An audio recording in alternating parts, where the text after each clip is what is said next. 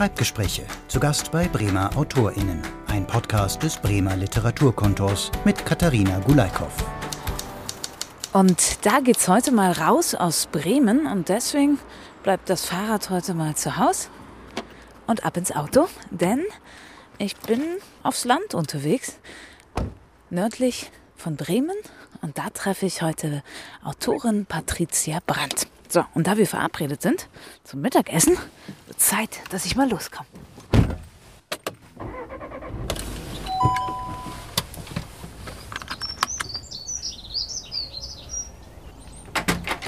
Wie schön. Hi, Hallo gefunden. Das. Imkerschild hatte ich verraten. Sehr gut, ja, das müssen wir noch abnehmen. Warum? So, mein Mikrofon ist jetzt frisch gedämpft. Was hast du denn gekocht? Veganes Süßkartoffelgulasch. Hm, warum vegan? Äh, weil meine Tochter ist vegan und ich passe mich so ein bisschen an. Und ja, die anderen müssen sich auch anpassen, machen sie ungerne, aber ab und zu geht das mal. Habe ich noch nie gegessen, klingt aber bombastisch und sieht köstlich aus und schnuppert natürlich auch. Ganz vorzüglich. Na, dann wird mal probiert hier. Vorsicht heiß. Ja, alles klar. Mm. Lecker, Daumen hoch. Wir futtern jetzt eine Runde und dann geht's gleich inhaltlich los. Guten Appetit. So, herzlichen Dank fürs Essen. So fangen wir an. Patricia Brandt, zu Gast bei dir in Schwanewede. Es ist wunderschön in deinem Haus. Herzlichen Dank, dass ich herkommen durfte. Auch herzlichen Dank, dass du gekommen bist. Ich freue mich sehr, dass du hier bist und dass dir die Suppe geschmeckt hat. Wir haben schon, ach, ich glaube, eine Stunde geplaudert jetzt. Wir duzen uns, weil wir uns schon eine Weile kennen und uns immer mal wieder begegnen und uns, ich glaube, bei der ersten Begegnung grundsympathisch waren. Ich beschreibe mal einmal, beziehungsweise du kannst es beschreiben. Wir sind hier auf dem Land, hinten gucke ich auf Wiesen und Felder, die Frühlingssonne, die erste, die kommt, strahlt durchs Fenster, ein lichtdurchflutetes Haus und wir sitzen gerade an deinem Esstisch. Ist das so ein Lieblingsort von dir? Ja, also ich sitze hier total gern, weil ich aus dem Fenster gucken kann ins Grüne und es ist auch ein bisschen an mein Arbeitsplatz. Also ich sitze hier sehr oft und das Schöne ist, ich kriege ganz viel mit, also in der Familie. Das Leben tobt hier um mich herum und ja, ich bin einfach mittendrin. Ich bin gerne hier. Genau, die Familie hat sich so ein bisschen zurückgezogen. Der Mann ist im Homeoffice, die Tochter gerade nach Haus gekommen. Man lässt uns gerade so ein bisschen in Ruhe, dass wir hier arbeiten können. Und vorm Fenster liegt Hund Lisa in der Sonne. Klingt nach Idylle. Du bist Autorin und du bist Journalistin. Zurzeit wegen Pandemie zu Hause viel, oder? Ja, ich bin auch seit Jahren im Homeoffice. Genau, das kann man jetzt ja schon sagen. Und extrem viel zu Hause, aber mich zieht es natürlich an den Wochenenden immer wieder raus, gerne an die Ostsee, wo meine Krimis spielen. Und weil die Nordsee vor der Tür liegt, natürlich auch total oft an die Nordsee. Da kann man mit Hund wunderbar hin, wobei die Lisa jetzt schon bald zwölf ist und gar nicht mehr so gut unterwegs ist. Bevor wir zu deinen Krimis an die Ostsee gehen, gucken wir uns hier noch ein bisschen um in deinem Zuhause. Also der Esstisch ist ein Arbeitsort, aber nicht nur. Du hast mir gesagt, du wandelst eigentlich durch das Haus und arbeitest an verschiedenen Orten. Es gibt sogar ein Arbeitszimmer. Zeig's mir mal einmal, beziehungsweise unseren Hörerinnen und Hörern. Also ist gleich um die Ecke. Genau, das Arbeitszimmer ist, glaube ich, das kleinste Zimmer im Haus. Es ist sehr schattig an der Nordseite, sehr dunkel, deswegen bin ich hier so ungerne.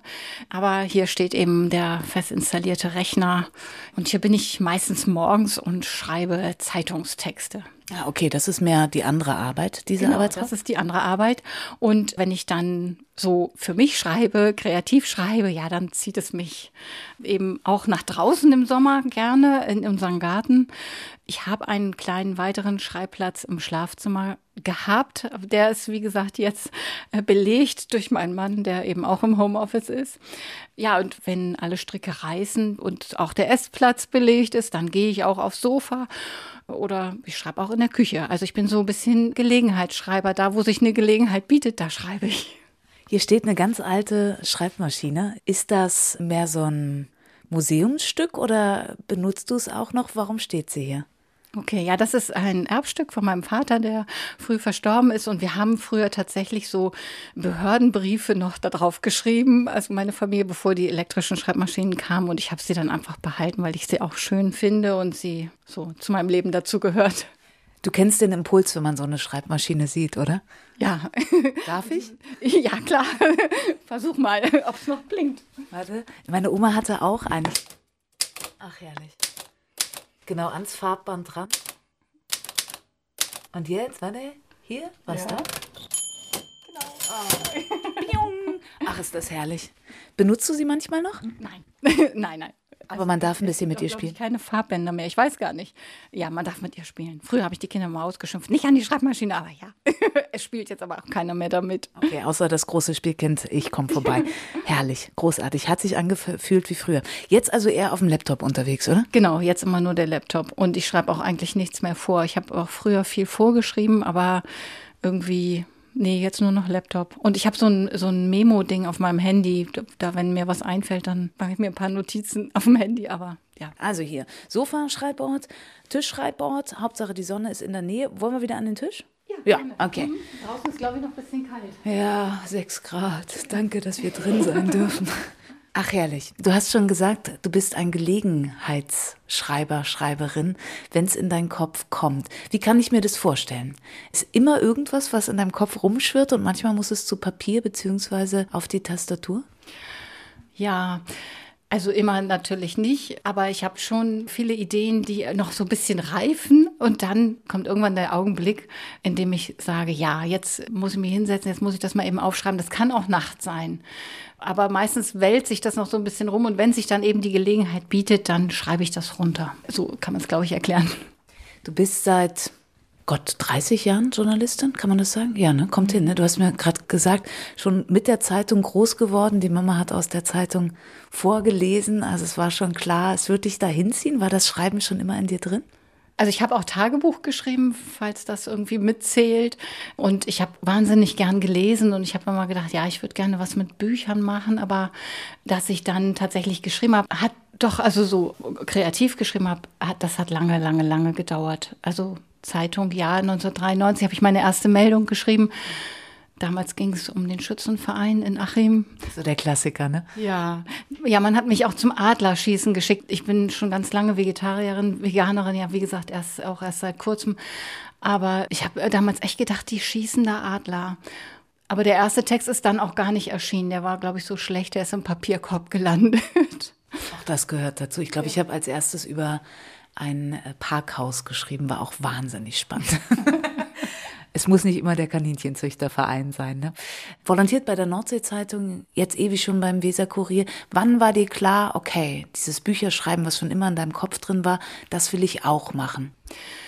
Ich glaube, das ist gewachsen durch die Gartenkolumne. Ich habe ja beim Weser-Kurier so eine Gartenkolumne geschrieben und da habe ich gemerkt, dass ich irgendwie oder zumindest hatte ich den Eindruck, ich könnte ein bisschen freier berichten als jetzt zum Beispiel bei einer Beiratsberichterstattung. Und ich habe die Sachen dann aus dem Garten, die wir hier so als Familie erlebt haben, auch so ein bisschen ausgeschmückt. Also mein Gartenzwerg kann nicht wirklich sprechen, aber die Goldfische zum Beispiel, die hören tatsächlich, wenn ich sie rufe, dann kommen die aufs Wort, hören die.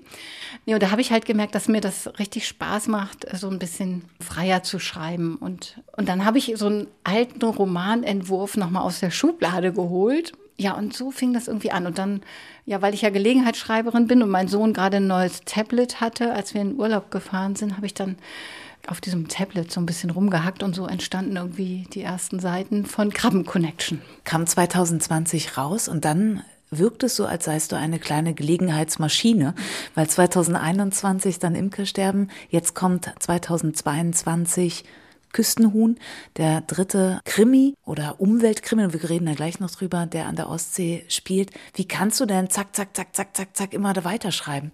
Ja, also das finde ich selber auch ganz erstaunlich, weil am Anfang fand ich es schwierig, dabei zu bleiben. Also wie gesagt, der erste Entwurf lag so wie bei ganz vielen anderen Menschen 100 Jahre gefühlt in der Schublade.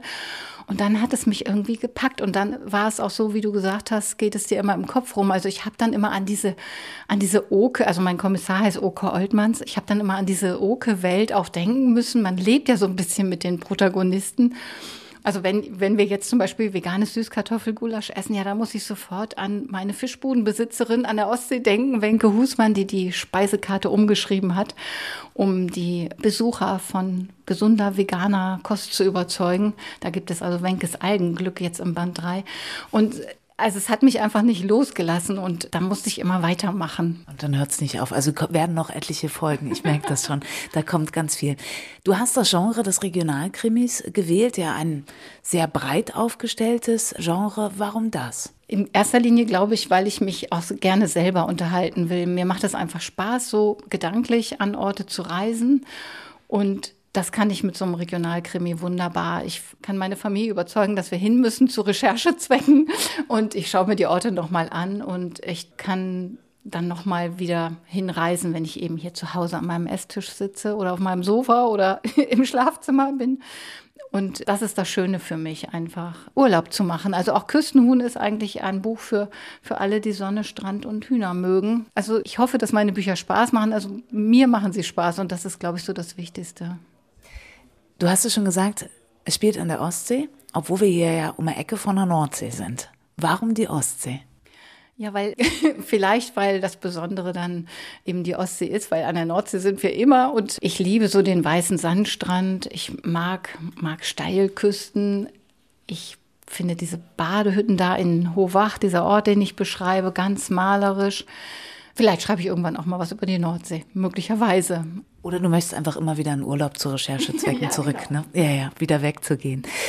Wo wir gerade so schön an der Ostsee sind, den Ort, den du gewählt hast als Spielort, den gibt es ja wirklich. Ja. Hohwacht. Wie ist es denn, wenn du da vor Ort bist und die Leute lesen dein Buch? Wie kommt der Ort bei den Leuten an, wie du ihn beschreibst?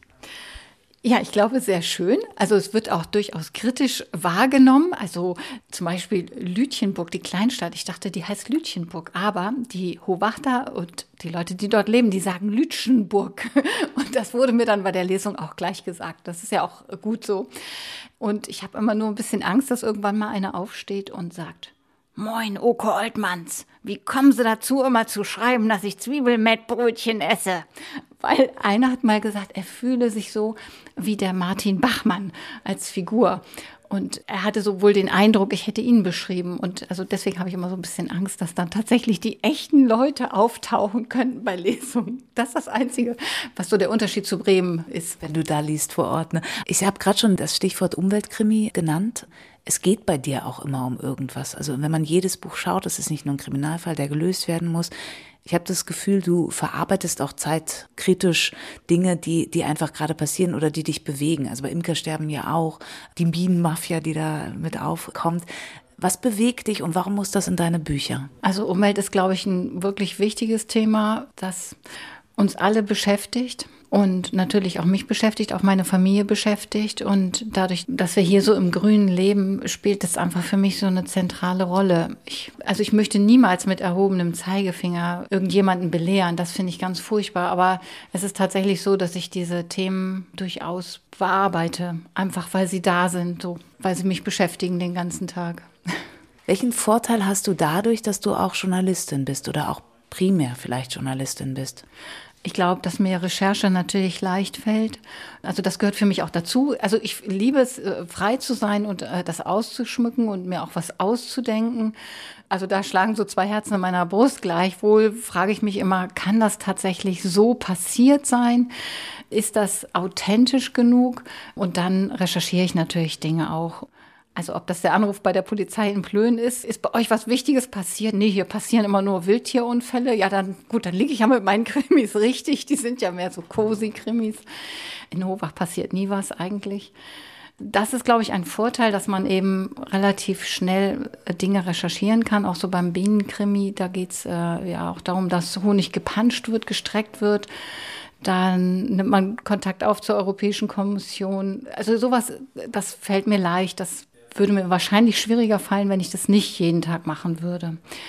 Und zum anderen lernt man ja bei der Zeitung auch relativ schnell zu schreiben oder das kommt dann mit den Jahren, dass man doch auch schnell schreibt und ich weiß noch, meine ersten Texte, da habe ich Stunden über einem weißen Blatt Papier gesessen und das ist heute nicht mehr so. Ich schreibe dann erstmal, gut, es kann sein, dass ich Sachen wieder überarbeite. Also natürlich überarbeite ich sie ganz am Ende sogar sehr oft, aber erstmal schreibe ich relativ schnell und ich glaube, das hilft mir auch. Kannst wirklich eigentlich so wegschreiben, ja? Also wenn die Idee da ist und die Zeit da ist, dann setzt du dich hin und schreibst einfach los? Ja, genau. Ich schreibe einfach los. Also, wie gesagt, ich grübel bei Spaziergängen mit Lisa ein wenig und wenn die Zeit da ist, dann setze ich mich hin und dann schreibe ich das nächste Kapitel. Also meistens gehe ich kapitelweise vor. Wo wir gerade den Hund haben, Tiere spielen ja scheinbar auch eine Rolle in deinem Leben, sonst würden die Krimis ja nicht so heißen, oder? Krabben-Connection, Imkersterben, jetzt Küstenhuhn, warum immer Tiere? Ja, ich liebe Tiere. Tiere sind toll. Also Hühner habe ich aber nicht. Ja, ich habe schon gesucht, weil ich dachte, wenn man, wenn man bei dir ankommt, und ich wusste ja, du bist auch Hobby-Imkerin, hast fürs Imkersterben dich ja auch wirklich intensivst mit, mit der Biene beschäftigt. Das Schild prangt vorne an deinem, an deinem Tor, aber ich habe hier geguckt im Garten und ich dachte, naja, wenn sie übers Trendhuhn schreibt, dann hat sie doch bestimmt jetzt auch ein Huhn. Wo ist es? Es gibt ja Miethühner, ne? Ich habe schon überlegt für die Recherchen, aber ich habe Gott sei Dank eine Freundin mit Hühnern und die hat mich dann ab und zu mal auf einen Kaffee eingeladen. Dann durfte Hühner-Watching machen in ihrem Garten. Das war auch sehr schön. Und Hühner sind echt äh, tolle Tiere. Ich habe gestaunt. Ich hätte nicht gedacht, dass Hühner so schlau sind. Die sollen ja äh, den Verstand eines siebenjährigen Kindes haben. Und ich verfolge verschiedene Hühner-Communities im Internet und äh, die posten immer Bilder aus ihrem Zusammenleben mit Hühnern und es ist wirklich eine Freude und es ist lustig, Hühner anzugucken. Vielleicht werde ich irgendwann mal ein Altersheim für Hühner gründen, an der Ostsee oder so. Ach, schön. Dann gucken wir doch mal rein ins Küstenhuhn. Kommt ja jetzt erst im, im April raus, das mhm. Buch. Ist der Witz des Huhns im Buch enthalten oder um was geht es? Ja, also es geht natürlich um Marlene. Marlene ist eine Legehenne, eine alte, die kaum gerettet aus der Legefabrik natürlich von Mitgliedern äh, des Vereins Hühner ohne Grenzen, äh, dann in der Fischbude von der Wenke Husmann landet alle Herzen im Sturm erobert. Nicht nur die Herzen der Küstenbewohner, sondern auch der der Touristen. Sie fährt Subboard, die Marlene. Sie kann sogar die Zukunft vorhersagen im Strandkorb. Alles kann das Huhn, ja? Alles kann das Huhn und sie kann ein bisschen helfen bei der Verbrechensbekämpfung. Aber den Mord um den Hühnerbaron muss dann der Oke Oldmanns, mein Dorfpolizist, doch selber lösen. Was ist dir wichtig bei deinen Büchern? der Spaß. Also ich, es ist auch bei Lesungen so, wenn ich sehe, dass Leute schmunzeln, dass die Zuhörer ein Lächeln im Gesicht haben, ja, dann, dann denke ich, dann ist, dann ist alles toll. Das ist das Schönste für mich. Und ich, wie gesagt, ich freue mich auch selber, wenn ich, wenn ich schreibe und mir die Dinge vorstelle, ja, dann bin ich einfach glücklich. Das ist einfach schön. Du hast Lesereisen angesprochen. Ich weiß nicht, ob ich es im Podcast hier schon mal erwähnt habe. Ich möchte ja irgendwann nur mal ein Buch schreiben, nur damit ich auf Lesereise gehen kann, um vor den Leuten nämlich genau das zu erleben, was du gerade gesagt hast. Also die Reaktion im Gesicht zu sehen und was mit ihnen zu machen. Du warst gerade just auf Lesereise, was ja auch wirklich was Besonderes in Pandemiezeiten ist. Wie viel Zeit nimmt das ein in deinem Leben? Wie wichtig ist das für dein Autorinnenleben? Also im Moment noch nicht so viel. Also es sind, ich habe von Autoren gehört, die 150 Lesungen im Jahr halten. Also da bin ich weit von entfernt.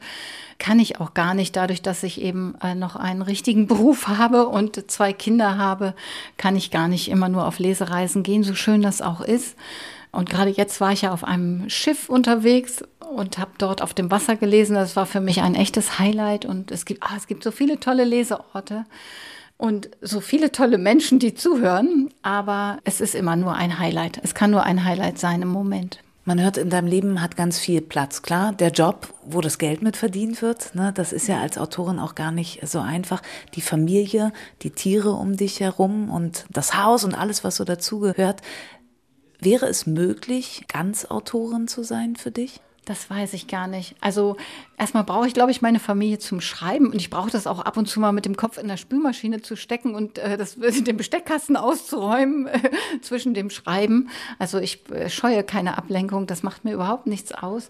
Also wenn das Leben so um mich rumtobt, das ist für mich eigentlich sehr inspirierend. Und auch die Arbeit bei der Zeitung hilft mir, glaube ich, schon immer mitzubekommen, was draußen los ist. Und das fließt dann ja wiederum auch in meine Bücher ein. Also irgendwie gehört das alles zusammen.